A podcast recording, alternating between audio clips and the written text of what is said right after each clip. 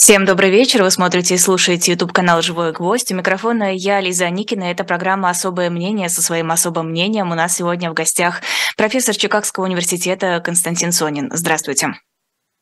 Здравствуйте. Сразу же вопрос от зрителей. Илья Евсеев пишет в чате Ютуба. Константин Исаакович, прямой вопрос. Откуда правительство России будет брать деньги на то, что успел наобещать Путин в своем послании? Спасибо.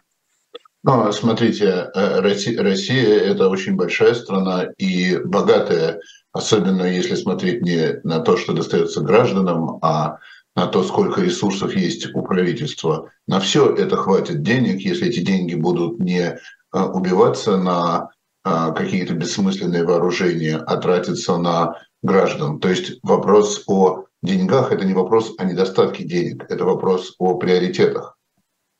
Но мне кажется, приоритеты сейчас очевидны. И, кстати, о приоритетах. Завтра будет 24 февраля. Это ровно год с того момента, как Россия начала то, что официальные лица все еще называют спецоперацией, а Владимир Путин называет войной. Что можно сказать по итогам этого прошедшего года? В каком состоянии находится российская экономика и какие у нее перспективы?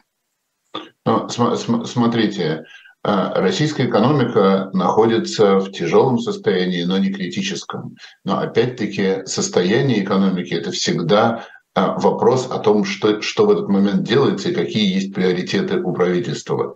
Если правительство, президент, если они собираются выводить войска а, из Украины, договариваться с Украиной о возмещении ущерба договариваться с Западом об отмене санкций, то перспективы тогда у экономики нормальные, возможен какой-то рост. Если они это не планируют делать, но это выбор, это не данность, это выбор правительства, который делается каждый день. Пока это не делается, перспективы тяжелые, и э, будущее выглядит еще хуже. Вот вы сказали, что экономика в плачевном состоянии, но не критическом. Насколько это было ожидаемо год назад, ну, почти год назад, когда начали вводить санкции и ограничения? Я думаю, что э, все вот то, что сейчас происходит, это было очень-очень хорошо ожидаемо. Вот я перечитываю свой собственный пост в Фейсбуке 24 февраля, когда, проснувшись в Москве, я увидел новости, я написал вот примерно в точности, как я написал, так и есть. Конечно, это все, вот то, что происходит, это последствия войны, это не последствия санкций. Санкции – это следствие э, начатой, э, начатой войны. И эти последствия, они примерно такие, как и предсказано. То есть ВВП упал, уровень жизни упал еще сильнее, но, конечно, сам по себе уровень жизни не может упасть до критических уровней. Это должно быть несколько лет неправильной политики, и тогда уже будет что-то критическое, может быть, 10 лет но это всегда можно поменять. Ну, как последние годы Советского Союза. Ситуация была хуже и хуже и хуже, но правительство не проводило никаких реформ. Сейчас как бы ситуация плохая, если они не будут выводить войска, не будут э, договариваться об отмене санкций и возмещении ущерба, ситуация будет постепенно хуже, хуже, хуже. Через сколько-то лет, может, через 10 дойдет до критической. А даже если теми же темпами, что и сейчас будут вливаться деньги в военную промышленность, разве не раньше истощатся ресурсы? Ну, ресурсов, ресурсов много. Россия – это очень большая страна. Так, чтобы они истощились, так, чтобы невозможно было а, послать танки и бомбы а, в Украину, нет, так они не истощатся. Ничего себе, какие запасы. А у западных стран? Ну, у западных стран бесконечные запасы. Россия – это очень маленькая экономика по сравнению с западными странами. Западные страны пока даже не начали выводить на полную мощность производства, а, производства вооружений, но уже речь идет о увеличении производства вооружений. И, конечно, там военно-промышленный комплекс во всех странах страшно счастлив. Да, но речь ведь идет не только о ресурсах, но и о том, что скорость э, э, как это правильно сказать, растрачивания вооружений э, выше, чем скорость производства этих вооружений, насколько я понимаю. И на Западе, и, возможно, в России. В России не очень понятно. В России говорят, что у нас, наоборот, все хорошо, наращиваем там чуть ли не в 50 раз. Понимаете? Ну, нет, смотрите, к истощению там запасов на Западе не близко и не может быть близко нет, как бы это э, размер американской экономики таков, что они вот в том, э, режиме, в котором сейчас ведется война, они могут вечно воевать. И, конечно, они могут нарастить производство, если они будут воспринимать себя как находящимся там в состоянии, не знаю, конфликта, они же не воспринимают себя как в состоянии конфликта, но если будут, то возможности по наращиванию производства огромные. Ну, то есть, как бы нет смысла думать, что это может хоть как, в каком-то смысле а, кончиться. А какие отрасли, по вашим ощущениям, в России пострадали больше всего за прошедший год? Ну, больше всего пострадали, больше всего пострадали а, потребители, больше всего пострадали люди. В области производства пострадало, например, автомобильное производство до сих пор до сих пор не восстановилось примерно три четверти производства, и не факт, что это когда-нибудь а, восстановится на том уровне, которое было, который был раньше, потому что то производство, которое восстанавливается, оно а, восстанавливается, производятся а, более плохие модели, более менее современные, ну, происходит вот такое архаическое импортозамещение, ретроградное импортозамещение. Так, а еще? Но все, что связано с, э, все, что связано с, э, с потребительской экономикой, везде ухудшение качества, везде повышение цен за то же качество, все, что связано с все, что связано с какими-то современными технологиями, это все стало дороже, везде производство насколько-то упало. Вообще так, если посмотреть на официальную статистику, это немножко трудно понять, потому что в невоенное время статистика э, не очень хорошая, военная так совсем сложно. Так выглядит, что не упало только собственное производство а, производство вооружений, которое в статье бюджета записывается как там бывает ремонт, э, ремонт машинной техники и все такое. Но по существу нигде, кроме как в военной отрасли, э, везде в остальных отраслях спад. Угу. А что можно сказать о мировой экономике? Ей какой ущерб нанесен этими же самыми санкциями? Ну, мировой экономике, конечно, нанесен ущерб, но нельзя сказать, чтобы это как-то было замечено. То есть, если экономики там, Запада Америки выросли э, в этот год меньше, чем если бы они выросли без войны, то это какие-то десятые доли процента. Это какие-то доли процента. Получается, что изоляция, хоть и не полная России от мировых экономических процессов, это для всего остального мира не такой уж и страшный урон? Ну, это как слону дробина. Российская экономика просто маленькая. Россия, Россия – это от полутора до двух процентов мирового ВВП. Если бы Россия просто исчезла, это не было бы особенно заметно в мировой экономике. Вот если бы она не то, что там перестала как бы уменьшилась торговля, а просто бы испарилась, это бы не сильно сказалось на мировой экономике. Тогда почему не ввели какие-то более жесткие санкции? Ну, вопрос, как бы, любые санкции – это вопрос, среди прочего, внутренней политики. И если там внутри есть какое-то сильное лобби, то, которые отрасли, люди, которые сильно страдают от санкций, то их желание, там, правительству нужно пойти на компромисс с ними, их желания могут быть важнее, чем э, желание правительства наложить санкции. Но мне кажется, сейчас население европейских стран, население Соединенных Штатов Америки в большинстве своем поддерживает введение санкций против России, и это те самые избиратели, чье мнение для европейских политиков должно быть э, важнее всего остального.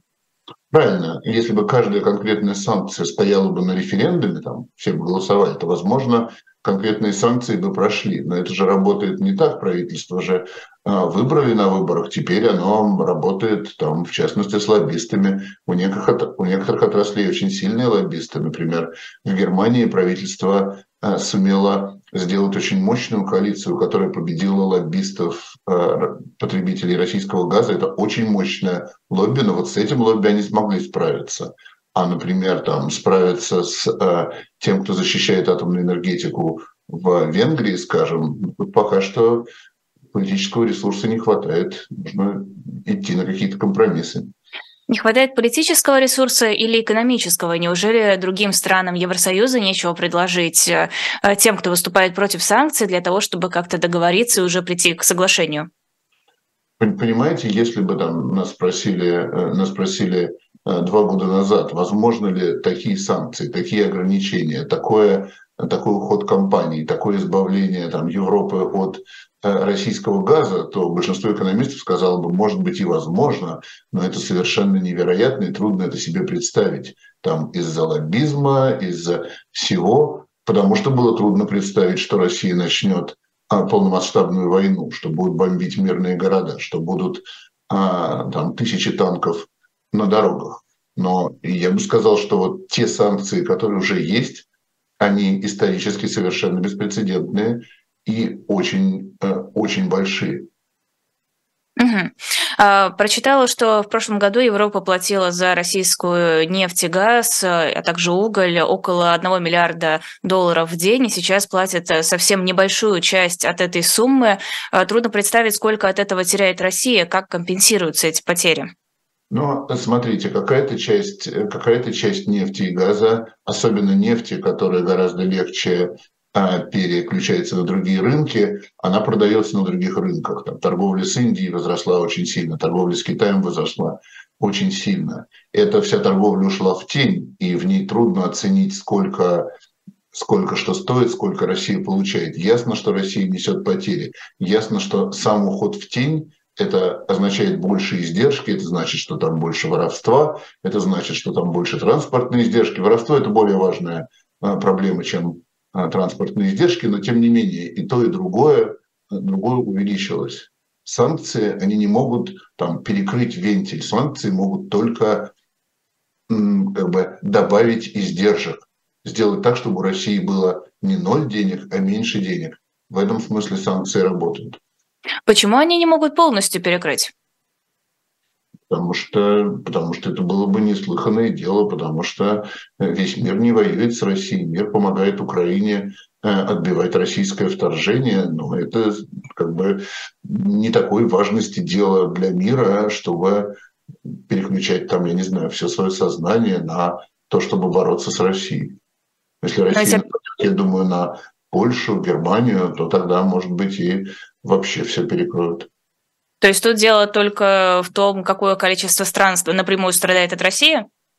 Ну, но дело не в том, в какую страну, какой важности эта проблема. Там а, проблема Украины, она принимается близко к сердцу и в странах Западной Европы, и в США, и во многих странах, в десятках странах, а, стран по всему миру. Но тем не менее есть огромное количество других проблем, забот, вопросов, которыми в этих странах тоже занимаются. И невозможно сводить там, всю жизнь этих стран к вопросу войны России против Украины. А Блумберг писал, что страны Большой Семерки планируют создать новый инструмент для ужесточения контроля над соблюдением санкций против России. А насколько сейчас санкции работают эффективно? Не в смысле результата, не в смысле того, как это отражается на экономике России, а насколько выполняются, если есть такие данные, конечно, те запреты, которые устанавливают страны, вводящие санкции? Ну, смотрите, санкции, думайте про это как про борьбу с преступностью. Вот от того, что есть полиция, суды, там, тюрьмы, значит ли это, что преступность от этого исчезла? Вот санкции – это постоянная, э, постоянная борьба. Ты вводишь какой-то закон, э, страна, на которую наложили санкции, придумывает какие-то способы обойти страны, которые накладывают, придумывают способы, как эти, э, как эти лазейки прикрыть. Это некоторая постоянная работа, которая вечно, вечно ведется. Угу.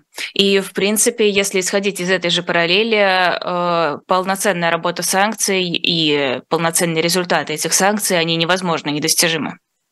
Ну, смотрите, экономическими санкциями э, невозможно заставить страну что-то сделать. Невозможно экономическими санкциями заставить страну э, устроить революцию и поменять э, поменять правительство. Невозможно с помощью санкций просто принудить страну, которая тем более не интересуется экономическим развитием, как-то кардинально поменять курс. Смысл санкций – это то, чтобы у России было меньше денег на производства боеприпасов, чтобы меньше бомб падало на украинские города, чтобы меньше танков э, переходило через границу. И в этом смысле санкции работают.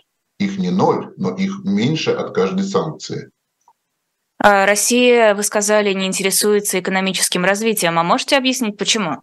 Но вот смотрите, вот как бы те санкции, которые уже наложены, это было описано в моем посте ровно год назад, тогда они ожидались, но это было очевидно, какие будут наложены санкции. Эти санкции, они не дают никакой возможности э, развития. То есть российская экономика не будет, э, не будет расти в долгосрочной перспективе, пока она не выйдет из-под этих санкций, пока эти санкции не будут отменены, пока она не будет участвовать полноценно в международной торговле. Надо понимать, что вот это, это действие, это выбор российского правительства. Да? Можно вывести войска с территории Украины, начать переговоры о компенсации ущерба, и тут же начнется, э, начнется облегчаться условия международной торговли. Точно так же Советский Союз, который, напоминаю, э, правительство погубили Советский Союз, да, Советский Союз развалился и обрушив э, государство, точно так же Советский Союз, он был под очень небольшим количеством санкций. Большая часть ограничений которая была наложена на международную торговлю, это были самоналоженные санкции. Это как бы Советский Союз не хотел заниматься международной торговлей. В 20 веке так жить было невозможно, и он э, своим примером доказал, что так жить было невозможно. Теперь это своим примером показывают Иран, который не растет уже 50 лет. Иранцы сейчас живут так же плохо, как они жили а, при шахе накануне иранской революции, доказывает Северная Корея, это доказывала много лет Куба. Развитие без международной торговли, без интеграции невозможно. Но судя по тому, что Путин, российское правительство не меняют курс, их экономическое развитие не интересует, и судьба Советского Союза не пугает. А куда направлен этот курс? Что стало приоритетом по сравнению с экономическим развитием? Ну, приоритетом является война с Украиной, увеличение, увеличение российской территории. Да, это кажется как бы абсурдным, но это вот все остальное пожертвовано. Уже сейчас понятно, что а, россияне все следующие десятилетия будут расплачиваться за эту войну. Они будут расплачиваться а, напрямую, потому что, конечно, Россия будет в итоге платить компенсацию за ущерб какую-то. Они расплачиваются, потому что уже потеряны большие большие э, резервы, они будут расплачиваться из-за недополученных денег из-за международной торговли. Это уже как бы на поколение россиян, вот вы намного меня младше, если вы Э, на вас, если вы будете, если вы являетесь российским налогоплательщиком, вот вы будете гораздо дольше, чем я, платить э, за эту войну. Угу. Это, это, это вы, вы уже взяли в долг, на вас уже эта ипотека висит. А, как интересно, я что-то нигде подпись висит. не ставила, а уже висит. Да, да, да. Путин повесил на 140 миллионов россиян огромную ипотеку на территорию целой страны, которая в итоге э, вернется обратно а, как это правильно, в аналогии, в банк, наверное. А, но не суть. Вы говорите, что курс взят на Украину на расширение территории, но курс ведь, наверное, был взят раньше, 24 февраля прошлого года. Или это был долгосрочный план, что вот мы ведем нашу страну к тому, чтобы в 2022 году расширять территории и не думать об экономическом развитии? Вот смотрите, Путин там и его пропагандисты, они все время нас как пытаются подбить э, в какой-то э, в какой-то такой дискурс, в котором они что-то вынуждены делать. Да? Если бы Путин 24 февраля не отдал приказ э, напасть на Украину, бомбить украинские города, то были бы сэкономлены сотни миллиардов долларов, были бы, не погибли бы десятки тысяч жителей, украинцев, не погибли бы десятки тысяч россиян, вот этого всего бы не произошло да, вот в этот момент был выбран курс, выбрано действие напасть на Украину. Тоже, точно так же вот сегодня, 23 февраля 2023 э, года, это в каком-то смысле решение. Российское правительство может сегодня прекратить войну, вывести войска, начать переговоры о компенсации ущерба, а, начать переговоры о передаче э, военных преступников в Международный трибунал в Гааге. Это выбор он не делается. Это значит, что приоритет другой. Ну хорошо, а какой приоритет был до 24 февраля прошлого года? Ну, Или тогда мы думали об экономическом развитии? Приоритет был, э, приоритет был в том, чтобы увеличивать военную мощь, то есть вот то, что э, россияне последние 10 лет перед началом войны не богатели, реальные доходы не росли, как бы мы теперь знаем, куда пошли эти деньги. Вот помимо э, дворцов там в Кушавеле и в Монако, эти, большая часть этих денег, она пошла на производство танков, ракет, которые э, теперь, теперь сожжены. Вот, вот то, что э, россияне не богатели в течение 10 лет, вот это вот сгорело за год на э, полях в Украине. А, Путин во время своего обращения к Федеральному собранию говорил о российских миллиардерах, говорил о том, что важно сейчас оставаться в ро... Э, на территории родной страны, важно не думать о загранице, а вот здесь работать. И также мы видели инициативу по этим добровольно-принудительным взносам с бизнеса. О чем это говорит? Что нам это показывает? Ну, смотрите, мы видели инициативу э, от Андрея Белоусова, который просто бессмысленный болтун. Он уже много лет, он до войны это говорил, и это ничего, ни во что не выливалось. И сейчас он это говорит, это ни во что не выливается. Как бы Путин э, бессмысленных людей не увольняет, вот э, создает новостные поводы. То, о чем говорил Путин, понимаете, э, тоже такая сложная работа вы журналисты обязаны, а я экономист нет. Да? То есть он говорил э, два часа какого-то бреда, какого-то вранья, то есть он там говорит, что не мы начали войну, да, типа это не наши танки вошли в Украину, не наши ракеты а, бомбили Киев и Харьков. То есть он как бы бредит, потом вы меня спрашиваете, а что он имел в виду в этой фразе. Да откуда я знаю, что он имел в виду? Он бредил, а э, вы видели, с какими лицами его слушали люди, сидевшие в зале. Между прочим, он это уже прокомментировал, сказал, конечно, я понимаю, очень тяжело два часа слушать обращение, говорить проще, чем слушать. Я бы тоже, возможно, не выдержал два часа сидеть и все это выслушивать. Ну, правильно, если бы вы встретили соседа, который вот как бы на вчерашней пьянке там что-то говорил, а на утро он говорит, да, что-то я, вчера меня понесло. Ну вот, да, такого же уровня реплика. Но тем не менее, если подойти к этому чуть более серьезно, в каком состоянии находится российский бизнес и какие у него перспективы? Ну, смотрите, какая-то часть бизнеса, конечно, потирает руки, потому что всегда кому-то а, война, а кому война, а кому мать родна, да, то есть там а, бизнесы вот этих министров, там, Дениса Мантурова, уж, конечно, они процветают, конечно, военные бюджеты увеличиваются, конечно, все откаты увеличиваются, конечно, маржа с любых, там, любого произведенного патрона в военное время становится больше, то есть там полный праздник. Я могу себе представить Э, кучу бизнесменов, которые сейчас э, совершенно ликуют. Потом есть бизнесмены, которые ликуют, потому что э, запретили, запретили международную торговлю, наложили санкции из-за войны. Какие-то бизнесы ушли, конкурентам лучше. Да? То есть какой-нибудь там производитель мебели, который не мог соревноваться с Икеей, теперь будут покупать его мебель, потому что Икеи-то теперь нет, опять-таки, я думаю, что э, в смысле денег они каждый день открывают шампанское и обсыпаются конфетти. Другое дело, что я не слышал, чтобы у кого-то был какой-то большой исторический оптимизм по поводу этого, да, потому что э, все понимают, что если опять начнется что-то похожее на 90-е годы, к этому идет, то это будет неприятно даже самым, э, самым богатым бизнесменам, и даже тем, кто бенефициары от ухода Э, от ухода Икеи и Макдональдса. Особенно учитывая, что, как вы сами сказали, само население беднеет, значит, денег оно будет тратить меньше там на ту же самую мебель.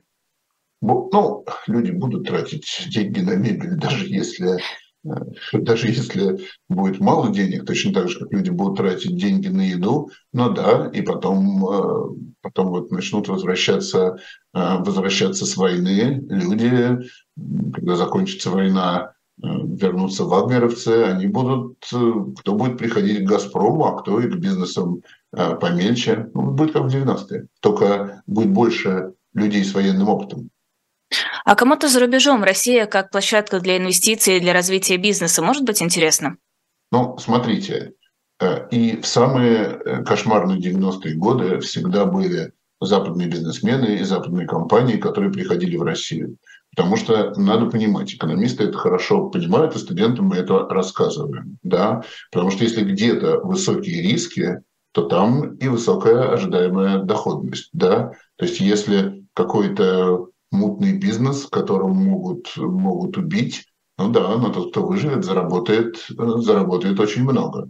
Спросите российских олигархов из 90-х годов. Сейчас же можно спросить только тех, кто выжил да, но там доходность высокая. Интерес э, бизнеса и капитала он будет всегда.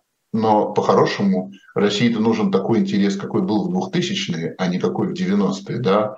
Нужен, когда приходит бизнес и приходит, приносит новые технологии, когда строятся новые заводы, создаются рабочие места, как там в Калужской области 11 автомобильных заводов было построено. Теперь же это все, теперь же это все ушло, это все будет начинаться снова. И проблема в том, что вот до этих как бы двухтысячных еще пройдется, придется пройти через э, новые 90-е. А, сделаем небольшой перерыв на рекламу. Хочу рассказать про книжку, которая есть на сайте shop.diletant.media. Среди прочих книг там есть э, «В саду чудовищ. Любовь и террор в гитлеровском Берлине». Это книга журналиста Эрика Ларсена. Она посвящена переломному периоду э, в истории Германии. И главный герой проходит э, путь от неприятия реальности этой самой гитлеровской Германии к осознанию зла, которое несет режим нацистов, и потом каким-то попыткам, отчаянным и безуспешным предупредить мир о грозящей опасности. shop.diletant.media, книга «В саду чудовищ» есть там, также есть и другие книги на этом сайте, есть журналы, кстати, вот у меня есть свежий выпуск журнала «Дилетант», посвященный покорению Сибири, а, моя статья там тоже есть, можно на нашем сайте и ее заказать, и его, этот выпуск журнала.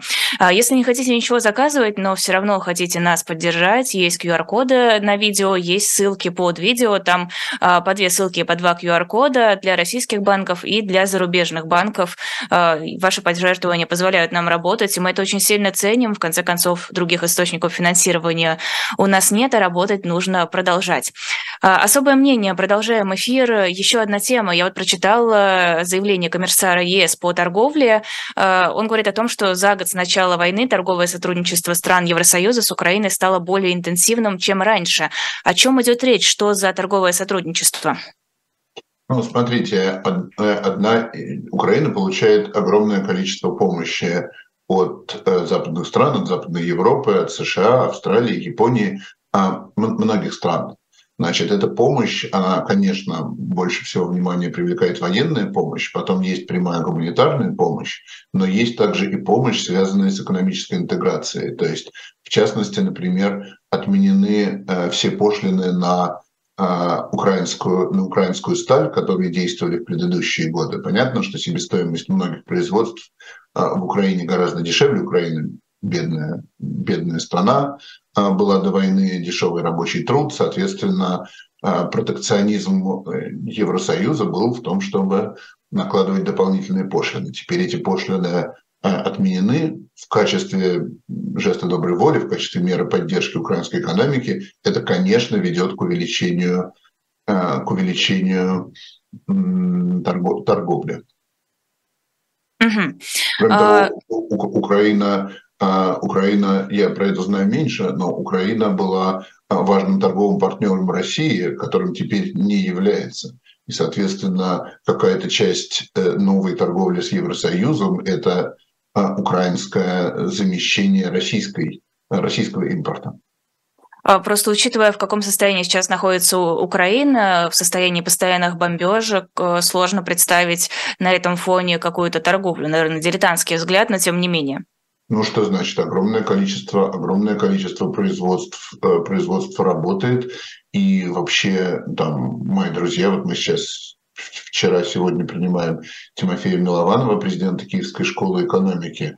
Киев, Киев живет, люди уходят в бомбоубежище во время бомбежек. Но, например, Киевская школа экономики э, обучает, обучает большое количество студентов, и жизнь, люди ходят в рестораны, жизнь вообще идет вполне полноценно.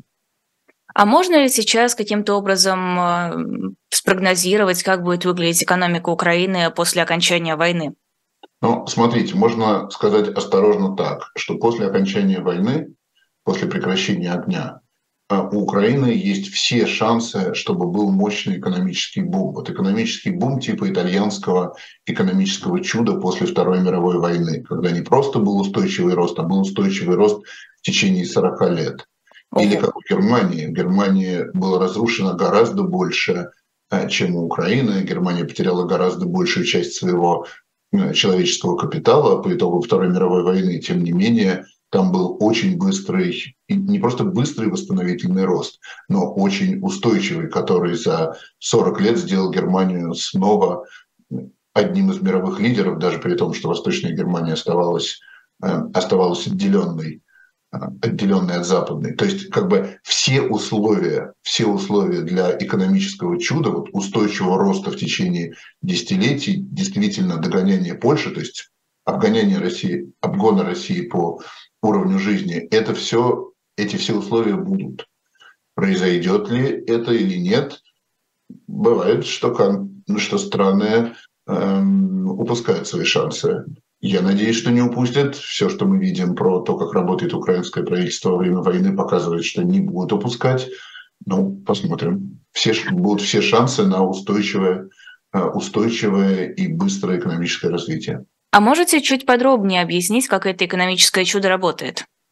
Ну, смотрите, смотрите. Значит, одна из проблем, которая, э, которая была у Украины до, э, до войны, это не только то, что там, то, что там э, например, устаревшее, устаревшее оборудование и несовременное производство, и недостаточно современная инфраструктура, но и в частности то, что были все-таки десятилетия очень а, неудачного государственного управления, очень коррумпированного, очень, эм, очень локализованного, очень сильно контролируемого э, олигархами. Причем надо понимать, вот олигархи э, украинские это не то же самое, что российские олигархи. В них как бы есть сходная логика, но они никогда не доминировали так на федеральном уровне, зато на местном уровне они доминировали в каком-то смысле, в каком-то смысле сильнее.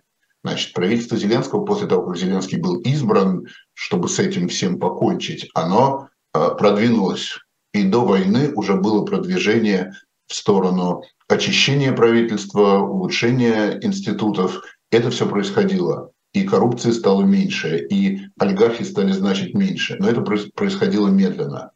Во время войны это все происходит просто невероятными темпами. То есть как бы война заставила э, я подозреваю, я не знаю, но я подозреваю, что даже те украинские чиновники, которые были коррумпированы до войны, они во время войны а, работают чище и лучше.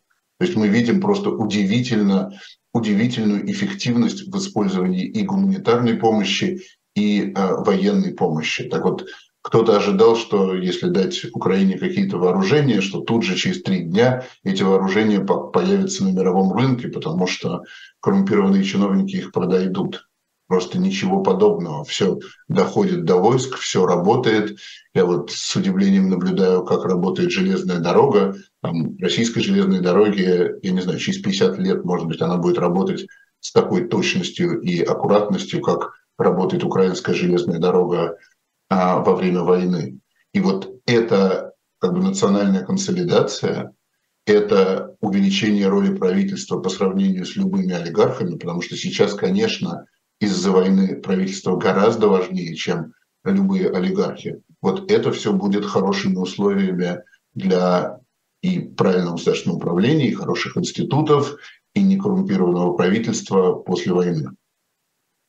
Мы уже с вами говорили про поставки Запада, которые, как вы сказали, э, с ними все в порядке, они не иссякают, но вот э, агентство Рейтер пишет со ссылкой на свои источники, что Вашингтон предупредил Украину о ограниченности ресурсов, которые они могут э, поставлять и которые они готовы поддерживать, и намекнул, что чем скорее все закончится, тем лучше. Насколько вы верите этой публикации Рейтер?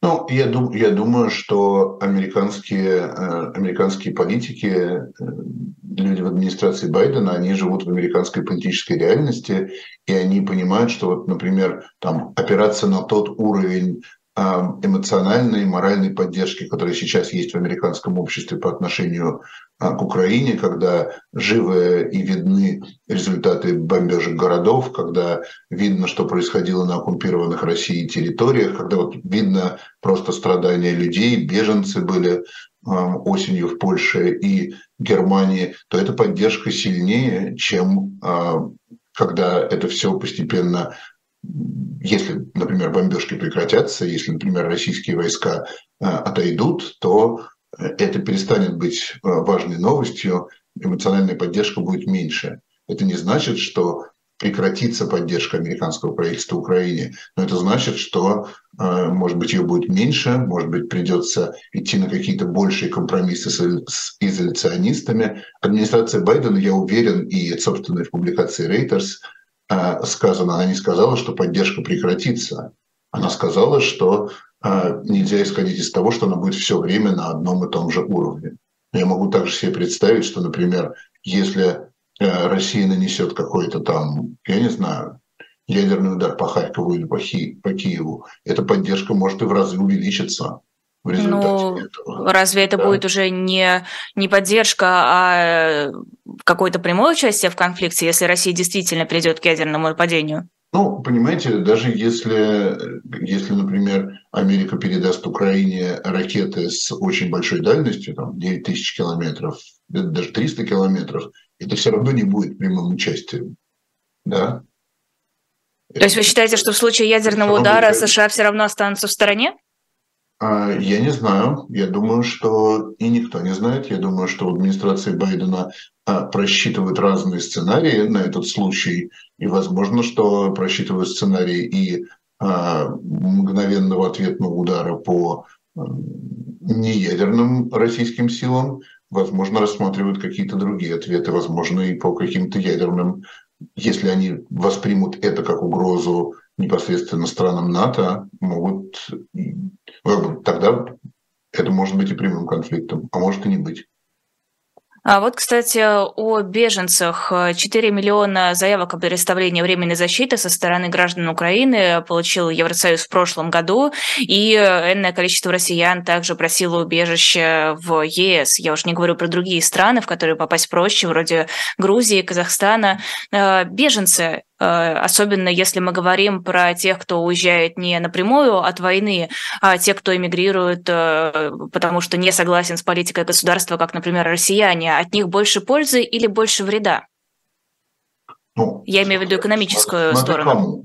Ну, смотрите, экономически от э, любых беженцев э, от любых беженцев больше пользы, да, то есть поскольку беженцы это всегда мобильная, активная, более образованная часть, чем остающееся население, то от беженцев, считайте, экономически в целом страна всегда выигрывает. Там бизнесу от этого всегда хорошо.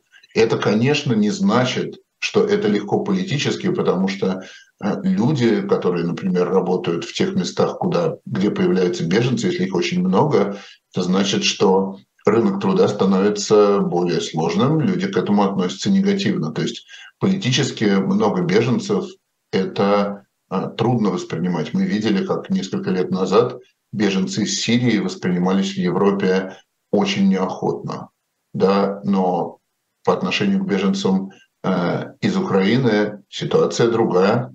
Их, их принимают во всей Европе и, я бы сказал, с максимальным э, дружелюбием по отношению к беженцам там, в последние десятилетия. А как считаете, в чем причина такой разницы в отношении? В том, что Украина ближе, она совсем рядом, это какое-то большее сочувствие, или в том, что э, просто разный менталитет у тех, кто бежал из Сирии, у тех, кто бежал из Украины, комфортнее чувствовать себя рядом с теми, кто э, ближе тебе с точки зрения менталитета? Я думаю, что это тоже играло роль, но я думаю, также большую роль играло то, что совершенно понятно всем жителям Западной Европы, от чего бегут украинцы. Да? Сирийцы бежали от гражданской войны. Как бы гражданская война – это всегда одна сторона, другая сторона. Украинцы, появляются украинские беженцы, но все видят на экранах телевизоров российские танки на украинской земле, колонны танков, видят бомбы, э, летящие, ракеты, летящие на Киев, Одессу, Харьков – все понимают, что это люди бегут, потому что их дома бомбят. Эти люди бегут, потому что их землю захватывают. Соответственно, мне кажется, что это создает очень простую эмоциональную связь. Каждый человек, житель Польши, Чехословакии, Чехии, Словакии, Германии, он себе может легко представить. Вот как бы гражданскую войну, может быть, представить трудно и непонятно. В гражданской войне часто обе стороны совершают какие-то там преступления против человечности. Обе стороны могут выглядеть плохо, но здесь любой человек может себе представить, что он вынужден бежать из-за того, что его город бомбят. Вот я думаю, что это был важный фактор, который определил отношение к украинским беженцам. Глава Еврокомиссии Урсула фон дер Ляйен утверждает, что европейские страны больше не зависят от поставок российских э, энергоносителей.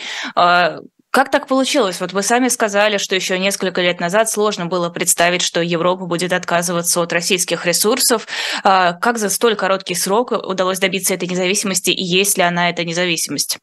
Ну, посмотрите, вот в России, и там, начиная с Путина и его окружения, э, но и не только начиная с Путина и его окружения, и продолжая до населения, и даже до э, тех русских, кто находится за границей, многие как-то научились себя убеждать, что вот то, что произошло, это какая-то не очень важная вещь, что это какая-то специальная военная операция, что все так делают, американцы там, Ирак, Югославия – то, что произошло э, для европейцев и для всего мира, это то, это первый раз после 1939 э, года, когда Гитлер напал на Чехию, Польшу, а потом Советский Союз.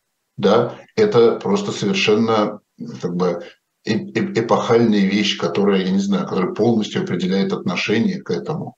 Это вот такая это такая дикость, не жалко э, то, что тратить, как бы понятно, почему люди от нее бегут, не жалко тратить деньги, чтобы ее прекратить. Э, Германия э, пошла на те шаги, которые они считали э, невозможными до этого нападения. Но когда это нападение произошло, вот не куда-то там ввели танки в Луганскую область, а просто нападение на, на, э, э, на соседнюю страну, обстрелы крупнейших а, городов Европы, того же Киева, Харькова и Одессы, да, конечно, на это реакция была такая, что мы должны любой ценой перекрыть потребление российского газа. И я думаю, что это в каком-то смысле навсегда. Но это просто мне кажется, что... Навсегда, но э, если Россия, например, предложит использовать доходы от газа для компенсации ущерба Украине, то может быть, какие-то переговоры возможны, но во всяком случае четко продемонстрировано, что этой зависимости нет, что можно без российского газа. Нет такой проблемы зависимости от российского газа. Но мне просто кажется, что буквально еще год назад, э, да даже там меньше года назад не верилось, что это возможно. Не в том смысле, что европейские страны соберутся, решат э, и захотят, а в том смысле, что ну просто экономически, физически не получится. Вот я, я говорю, потому что когда мы обсуждаем реалистичные сценарии, мы не обсуждаем э, мы не обсуждали такой, такой дикий сценарий, такой, такой вот, что реально будет не какое-то отъедание дальнейшей территории, не какая-то гибридная война, что будет просто вот похожее на гитлеровское нападение, нападение на соседнюю страну, которое будет выглядеть на экране э, телевизоров как гитлеровское и по существу и быть гитлеровским. А, писали также, что в 2022 году страны ЕС впервые получили большую часть электроэнергии из возобновляемых источников, а не из газа.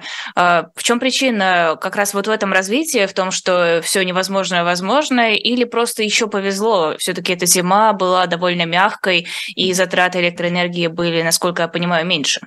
Ну вот э, в первой части, э, в первой части нашего разговора мы говорили о том, что любые санкции, любая политика в демократической стране, она опирается на какие-то политические коалиции. И вот одна из вещей, которую, э, например, немецкие политики сделали очень четко в начале войны, это то, что коалиция а, поддержку Украины против России, она включает, в частности, э, зеленых и сторонников а, разных новых технологий. И действительно, эта поддержка, зеленые играют большую роль в германской политике, она, сыграл, она сыграла и играет большую роль, потому что зеленые увидели а, в нападении России на Украину свой шанс резко повысить приоритет возобновляемых источников энергии. То есть вот тот зеленый переход, который, казалось, им придется э, десятилетиями бороться с э, нефтяным э, и газовым лобби, а вот оказалось, что Путин нанес удар по нефтяному и газовому лобби в Германии и очень сильно помог зеленым. А французская энергокомпания вслед за двумя немецкими компаниями подала иск «Газпрому» из-за недопоставок газа. Какой в этом смысл, если Россия, насколько я понимаю, а, все международные соглашения и международные суды больше не признает? Ну, смотрите, что признает Россия или что не признает Россия, это в каком-то смысле вообще не важно, потому что если есть контракт, и если есть возможность найти суд, который который заберет какие-то средства по этому контракту, то э, нужно на него подавать. Да? Если у вас был контракт, потеряны какие-то деньги, они видят судебную перспективу, то есть они видят возможность, что где-то в мире они найдут деньги «Газпрома», которые по решению суда будут заблокированы и потом им переданы. Это, я бы сказал, долг коммерческой фирмы, которая максимизирует прибыль для своих акционеров, так сделать. Угу. Но результат-то какой будет? Ну, я думаю, что они будут, если они всерьез этим заняты, они будут искать э, деньги Газпрома по всему миру. То есть вот если Газпром, Газпром там продал какой-то газ китайской компании, э, будут смотреть, нельзя ли сделать где-то в юрисдикции, которая примет решение там, какого-то европейского суда, эти деньги каким-то образом перекрыть и перенаправить тем компаниям, которые подали иск. Вот это будет такая долгая работа. Это бывает, э, бывает десятилетия занимает поиск денег. Или, например, а получат эти судебные решения, будут ждать э, какого-то частичного возвращения «Газпрома» на европейский рынок. А как только он появится, там первый же банк, через который будут проходить платежи, будет вынужден выполнить судебное решение. А могут ли быть использованы для этого замороженные российские э, деньги, которые сейчас лежат в самых разных банках? Ну, хочется сказать, что в обычной, эм, в обычной реальности нет, не могут быть, потому что те деньги, которые, которые были заблокированы, э, надо сказать, что то, что они там лежат, это еще не то же самое. Как бы одно дело заблокировать возможность что-то использовать, другое дело это забрать. Это может быть совершенно не одно и то же. И есть, э, есть сообщение, что заблокированы-то эти средства заблокированы, а вот понять, где они находятся и что с ними происходит, это, это не так просто. Это как? Простите. Ну, представьте, что у вас, например, с дачного участка э, в город ведет одна дорога, и я вам эту дорогу взорвал. Да, если у вас на дачном участке была машина, то я знаю, что эта машина не движется. Но я не знаю, что с этой машиной происходит, и не факт, что я ее могу а, могу забрать. То есть это немного разные вещи, как то, что какие-то деньги получить в свое распоряжение или заблокировать возможность их использования. Но ведутся ведь обсуждения о том, чтобы использовать эти деньги для передачи Украине. Ведутся, но это, это, очень, это очень сложная вещь, это довольно беспрецедентная вещь. И я бы сказал, вот перспективы этого зависит от того, что делает Россия. То есть если, мне кажется, Россия сейчас а, прекратит конфликт и выведет войска, то а, про эти деньги можно будет вести какие-то переговоры. Я думаю, что их все равно, если какие-то деньги Россия получит возможность использовать, их нужно будет использовать на компенсацию ущерба. Но это не то же самое, что их просто изъять. Ну, это вот в той же Америке правительство не может просто так что-то изъять. Это нужен, нужны законы, нужны решения судов, нужно, нужно очень много чего. И надо понимать, что вот деньги, в которых правительство э, хранят свои резервы, они, в принципе, всегда хранились э, таким образом, это все было таким образом устроено, чтобы максимально защитить это от всевозможных исков. Ну, потому что было бы невозможно размещать ресурсы Центробанка в том, на что можно наложить э, арест по какому-то частному иску. Ну, то есть это все, это все непростая задача, но к этому идет. Я думаю, что эти все деньги, они для России потеряны, но при правильном поведении, может быть, можно их как-то правильно использовать. Вот вы раз за разом в нашем эфире говорите о правильном поведении, о том, что вот если Россия сейчас выведет войска и хочу... начнет переговоры... Понимаете, потому что вот сегодня а, там идет штурм Бахмута, штурм каких-то а, штурм каких-то укреплений в Луганской области, в Донецкой области. Это все выбор. Россия может прекратить войну вот сегодня, 23 февраля 2023 года. Достаточно объявить о прекращении вой... А, огня и начать вывод войск. Я уверен, что а, украинская, украинская армия будет соблюдать, э, будет соблюдать прекращение огня, если при этом будут выводиться войска с позиций и из Украины. Это выбор. Это выбор, который правительство России, президент делают каждый день продолжать войну. Это не, это не какая-то внешняя данность, это, это прямой выбор. Это выбор, но пока ведь не видно никаких предпосылок к тому, чтобы изменился этот ну, выбор. Это, это свободный выбор. Тем не менее, это свободный выбор. Это не, это не что-то вынужденное. Да? Вот, например, э, Украина, она не может выйти из э, этой войны, а Россия может выйти из этой войны.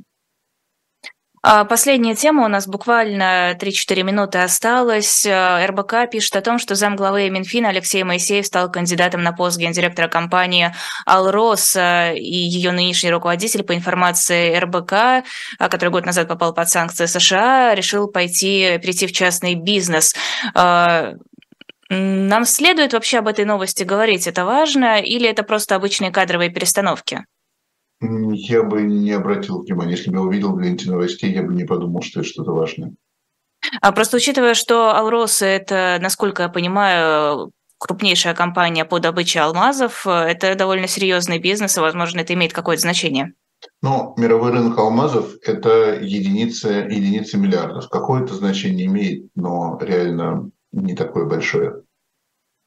В таком случае нам следует всем зарядиться вашим оптимизмом о том, что будут э, совершаться правильные э, выборы российской властью. Все-таки, не знаю, у меня как-то нет ощущения, что к этому я, идет, скорее я ощущение. Не говорю, я не предсказываю, что российская власть сделает этот выбор. Я говорю, что этот выбор вести, продолжать войну, а, жить под санкциями, а, посылать, э, посылать солдат на убой, этот выбор, он делается каждый день. Но это не то, что они вынуждены делать, это то, что они выбирают делать. Спасибо огромное. Будем заканчивать уже наш эфир. Это было особое мнение профессора Чикагского университета Константина Сонина. Эфир провела я, Лиза Аникина. Сразу после нас э, на YouTube-канале «Живой гвоздь» в 20.05 будет программа э, «Ищем выход» с военным обозревателем «Новой газеты» Валерием Ширяевым. Затем в 21.05 будут «Пастуховские четверги» с Владимиром Пастуховым. Эфир проведет Алексей Венедиктов. Затем в 22.05 будет программа «Один» с Дмитрием Быковым. Ну, естественно, после э, этого часа в 23.30 в этой же трансляции будет урок литературы, тема Борис Слуцкий. Подписывайтесь на наш YouTube-канал, ставьте лайки, это помогает продвигать трансляцию. Нам очень хочется, чтобы как можно больше людей смотрели наши эфиры. Ну и к тому же, если вы подпишетесь на YouTube-канал, вы будете получать уведомления о готовящихся трансляциях, будете знать, что когда выходит. Если не хотите подписываться на YouTube-канал или если вам этого мало, есть телеграм-канал «Живой гвоздь», там также есть анонсы эфира, эфиров, там выкладывается сетка на весь предстоящий день, и там выкладываются цитаты из эфиров и эфиры в формате подкастов. Это довольно удобно, если не хотите смотреть через YouTube, всегда можно послушать. Еще нас можно слушать через сайт Эхо. Это тоже, кстати, классная функция. Там можно слушать и без VPN, и с VPN, и через приложение Эхо тоже слушать нас можно. Спасибо огромное, и увидимся уже с вами на следующей неделе. Всем хорошего вечера.